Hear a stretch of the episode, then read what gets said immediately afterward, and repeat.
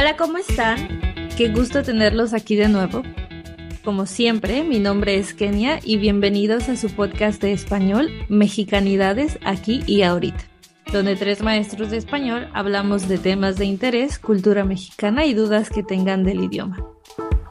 El día de hoy vamos a hablar de nuestro libro favorito, escrito por algún autor hispanohablante. Sin más, empecemos. Hola, ¿cómo está?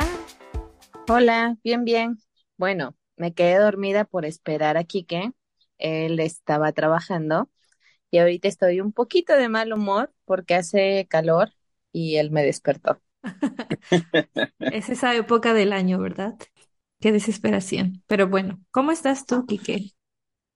Muy bien, emocionado por el tema del día de hoy.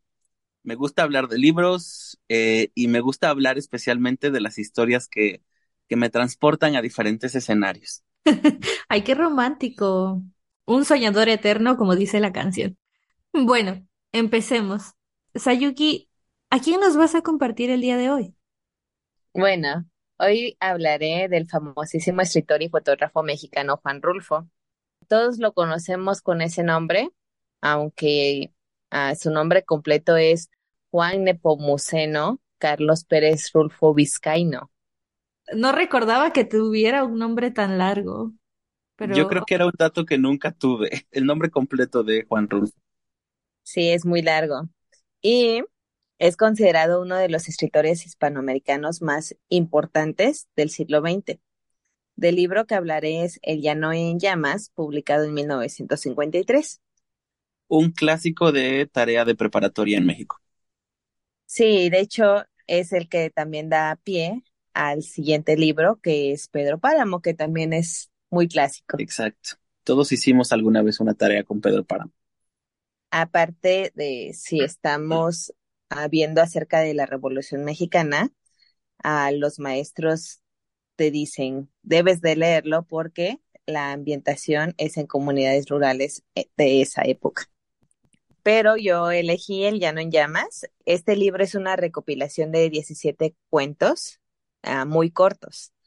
Entonces, todos los personajes son personas de pueblo pobres y hacendados. En general, el libro nos da una visión triste de Latinoamérica en esos tiempos. Relata las injusticias que suceden a pueblerinos humildes a través de monólogos. Todas las historias son diferentes, pero el factor común es que los recuerdos que tienen del pasado son mejores que el trágico presente en el que se encuentran los personajes. Como el ambiente en el que se desenvuelve es después de la Revolución Mexicana, podemos leer a través de las páginas todo lo que ésta dejó. Al ser relatos del pueblo, el lenguaje que se usa es muy popular y coloquial. Si soy honesto, yo no lo he leído y no sabía que estaba situado en la época postrevolucionaria, pero suena bastante interesante. Alguien no hizo la tarea de las recomendaciones que dejaban los maestros. Exacto. Pero creo que, bueno, yo iba a decir que en realidad es que fue más en la clase de literatura, no sé. Eh, era más común que recomendaran Pedro Páramo que El Llano en Llamas. Entonces, Exacto. ese sí, esa tarea sí la cumplí. Yo también. Ok, y como les decía, es una recopilación de cuentos, por lo tanto, uno de los cuentos que trae se llama Diles que no me maten y es el que me llama la atención. Suena muy dramático, la verdad, Exacto. si me De lo hecho, preguntas. es dramático. Al inicio del relato, ah, el personaje es, eh, principal se llama Juvencio Nava y él tiene un hijo con el mismo nombre. Y él está rogando a su hijo que hable con las autoridades que no lo maten, ya que él ha podido evitar por muchos años la justicia por haber matado a su compadre y vecino, Don Lupe, debido a que su vecino mató a uno de los animales de Juvencio. Con Ok, sus gallinas, ¿no? exacto. Mi, mi pregunta era, ¿qué animal mató? ¿Qué animal valía la vida del vecino?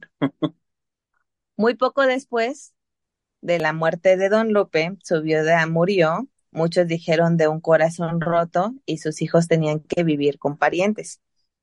Juvencio huyó de su pueblo y pasó toda su vida escondiéndose de las autoridades.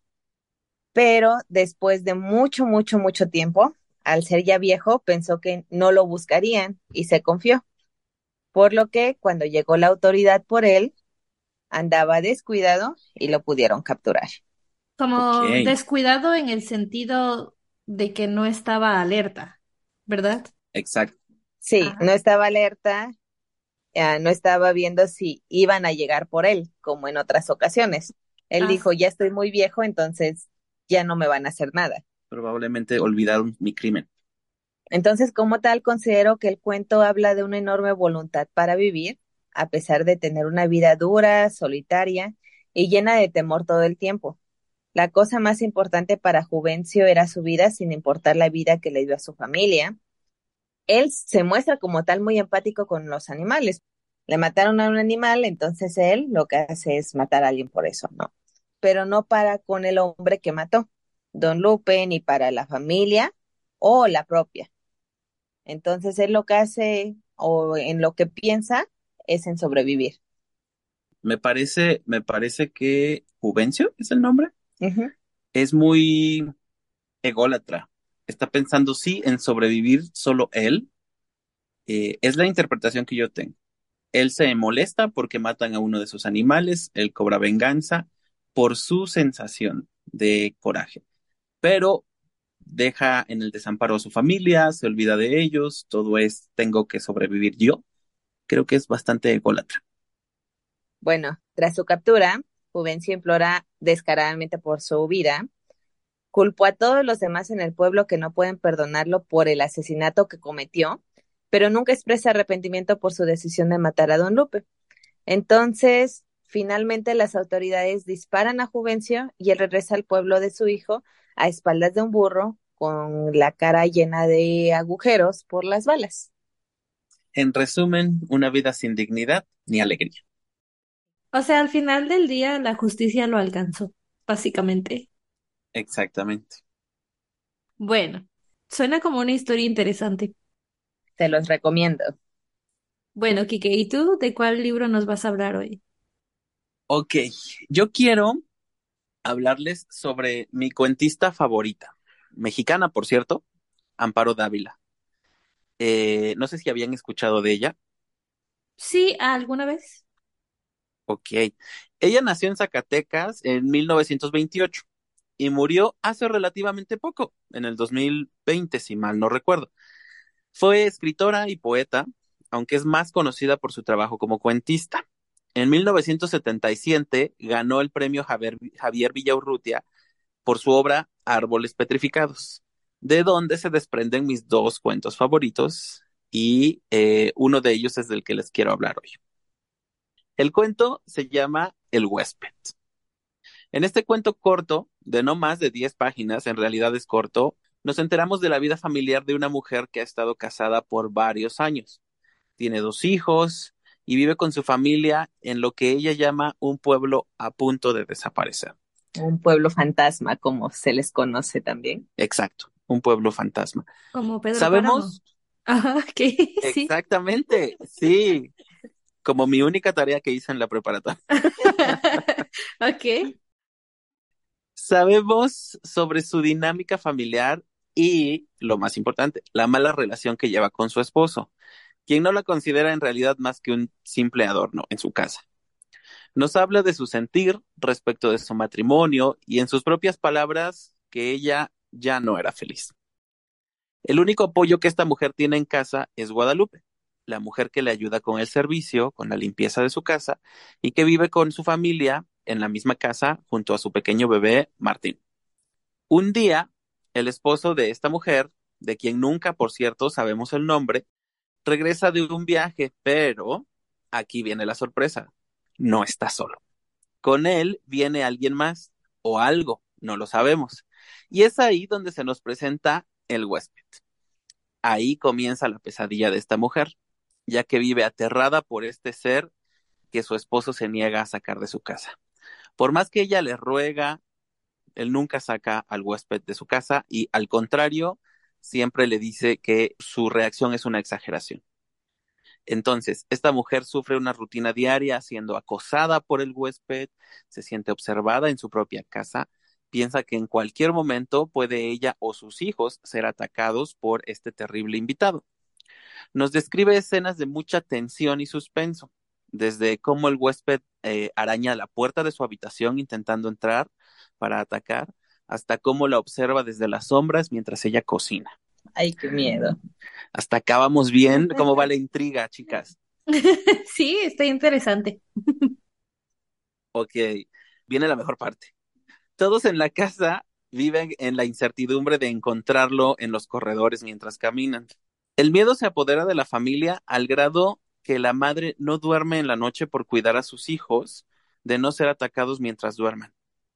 El momento de quiebre llega cuando el huésped ataca a Martín, el pequeño bebé de Guadalupe, un día mientras Guadalupe va al mercado.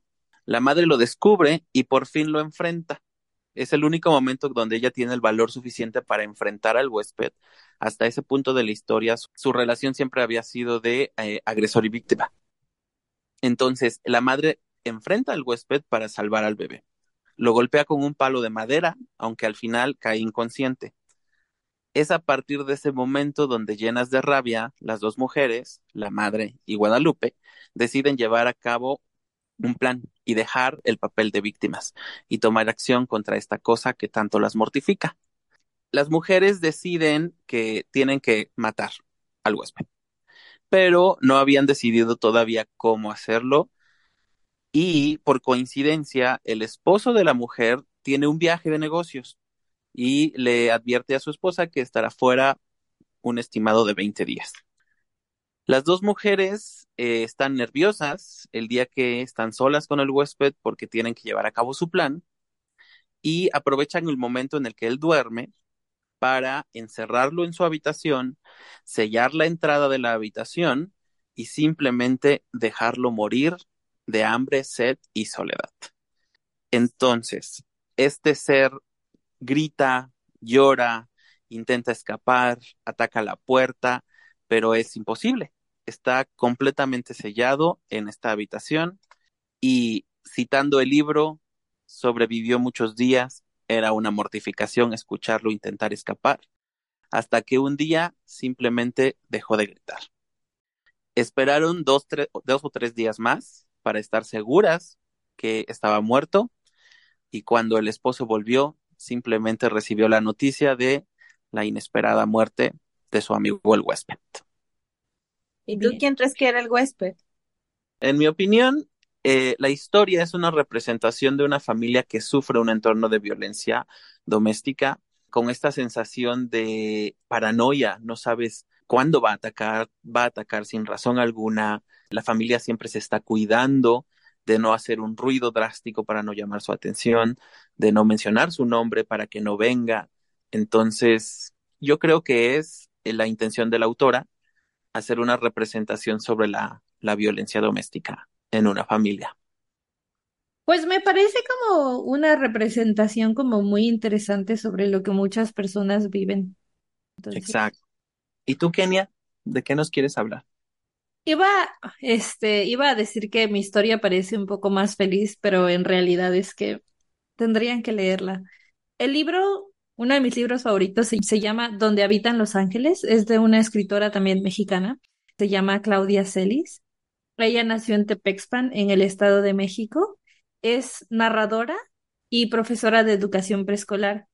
Entonces, Claudia Celis ha dedicado la mayor parte de su vida a la docencia entonces, este libro que escribió tiene un lenguaje muy simple, muy fácil de entender y creo que es uno de los libros que me ha hecho reír tanto y al mismo tiempo siempre, o sea, no importa cuántas veces lo haya leído, siempre, siempre me hace llorar al final. Ya sé qué va a pasar, pero realmente es que sí me hace llorar y vaya que a mí no me gusta llorar. Es un libro muy cortito, según yo, es de 136 páginas y de la misma manera que Juan Rulfo utiliza como un lenguaje bastante coloquial, porque la historia se desarrolla entre San Miguel de Allende, que ahora es uno de los lugares muy populares para los visitantes extranjeros, y Celaya, Guanajuato. Su sinopsis empieza eh, por decir, ¿por qué todos aquellos a los que amamos en la vida tienen que desaparecer? Se pregunta Pancho. Pancho es el protagonista de esta novela, que bueno, Pancho viene, o Panchito viene del nombre Francisco. Panchito es un niño de aproximadamente seis años que empieza a narrar esta historia y conforme pasan los años, pues va cambiando el tipo de situaciones que, que va viviendo. Aunque si me lo preguntan, creo que uno de los principales protagonistas también es su tío Tacho. Es una novela corta que cuenta la historia de este niño que por azares del destino tiene que crecer con sus abuelos a partir de los seis o siete años hasta su edad adulta, hasta que termina la universidad. Y en cada uno de sus cortos 42 capítulos hay un pequeño mensaje o una reflexión. Me viene a la mente en este momento uno donde creo que tenía como cinco pesos para cortarse el, el pelo y su tío Tacho le dice como, Panchito, yo le cobro dos pesos y se lo corto. Y con los tres pesos que le sobran, pues puede comprarse otras cosas. Total que le terminó cortando el pelo como el santo favorito de su esposa, Santo Tomás de Aquino. Ajá, Santo Tomás de Aquino, que creo entonces que el santo este tiene como un, una calvita en el centro de la cabeza y un peluquín. Y la tía se espanta mucho. Me agrada mucho porque retrata de manera casi exacta a un abuelo o abuela de hace como 30 o 35 años que esta generación millennial aún tuvo la oportunidad de conocer o convivir con ese tipo de abuelos. Son los típicos abuelos que se desviven por los nietos y sin embargo son importantes para ellos como los buenos modales, el respeto hacia la familia. Al principio me parecía un poco agresivo el método, o sea, me parecían un poco como agresivos los métodos del tío Tacho, pero conforme pasan los años y las páginas, creo que cada vez es más reflexivo. No es necesariamente compasivo de cuáles son sus métodos de enseñanza, pero sí lo hace en aras de que sus seres queridos aprendan a reflexionar entonces, eh, toda esa dureza de su método es con una buena intención. Sí, para que tengan un aprendizaje. sí, tanto desde que un día van a una nevería y una sobrinita les pregunta como, le pregunta, tío Tacho, ¿podemos comprar nieves? Y él dice sí. Y entonces todos los niños piden nieves y de repente regresa el tío Tacho y dice como, porque él se metió a hacer alguna cosa con alguien más. Y cuando regresa les dice como, ya vámonos. Y la niña dice como, pero tío, no va, no va a pagar usted las nieves. Y entonces, eh, ¿cómo? ¿No tienen dinero para pagar las nieves? Pero usted nos dijo que sí podíamos pedirlas. Y él así como, pues sí, porque no había nada que se los impidiera. Pero entonces, Ok, estoy interesada en cómo terminó. Yo sé que, yo sé que las descripciones de libros no es la experiencia de leer un libro, pero ahora odio al tío Nacho. tío Tacho. Al tío Tacho. Tío Nacho es el del pelo. Pero sí, ¿Será ent- que los pusieron a lavar los trastes? Para que no. Pues el tío Tacho tenía un chofer, tenía un chofer que se llama, ah, la verdad es que no me acuerdo cómo se llama, pero le decían Lino Pirnos. Y la Una historia, duda. dime, El tío Tacho tenía un chofer y no pudo pagar las nieves de su sobrino. básicamente la lección, ahí, ahí voy. Eh, tenía un chofer porque él era un médico y antes había sido, creo que, presidente municipal de San Miguel de Allende.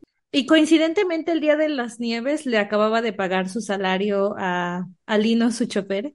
Entonces él les prestó dinero a los sobrinos. En realidad creo que el objetivo de, de esa parte de la historia era como, como enseñar que las personas no debemos asumir solamente porque te dicen como si puedes hacer esto. Entonces tal vez poner todo en orden antes de hacer algo. Ok, Creo te que- creeré, te creeré que tío Nacho tenía buenas intenciones. Tío pero- Tacho. Oh.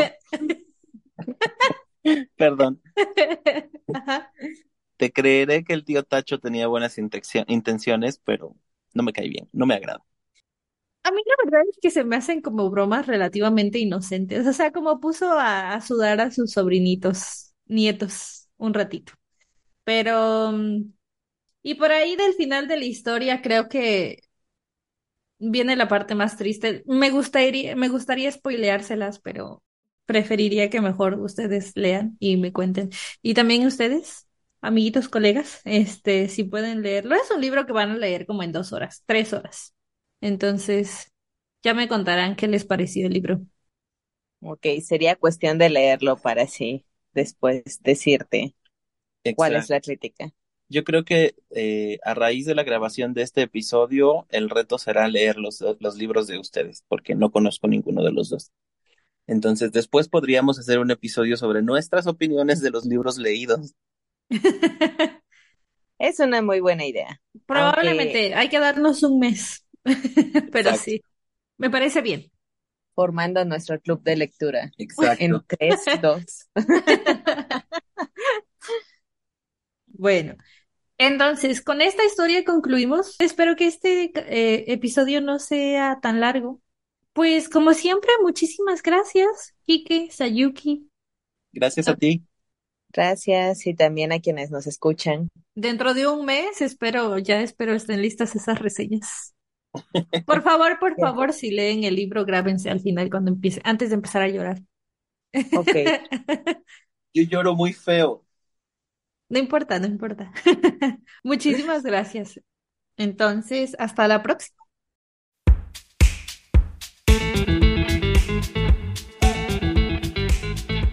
Muchísimas gracias por acompañarnos hasta el final de este episodio de su podcast Mexicanidades aquí ahorita.